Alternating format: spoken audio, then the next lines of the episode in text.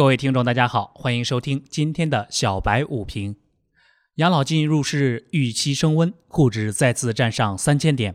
受养老金即将入市的影响，A 股三大股指全线高开，黄金概念继续强势，中小板和创业板显著回暖，颇有权重大台题材唱戏的味道。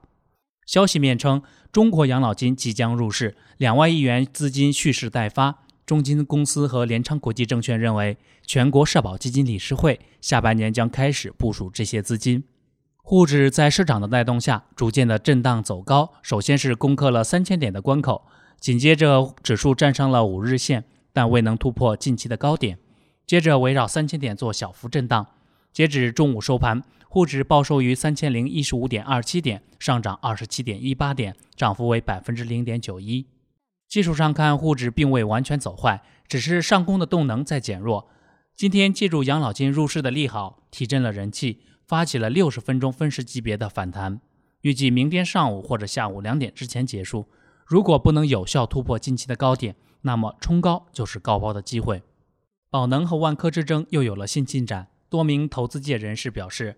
宝能系给自己设定成战略财务投资人的定位，可能是出于缩短买入万科股票禁售期的考量，以免禁售期从六个月变更为十二个月。接近万科的人士表示，万科方面认为宝能系的行为满足了收购的定义，持有的股票锁定期应该也为十二个月。上午出现了次新股下跌分化的局面，而酿酒和券商板块异军突起。下午看券商板块能否带动更多的板块出现上攻。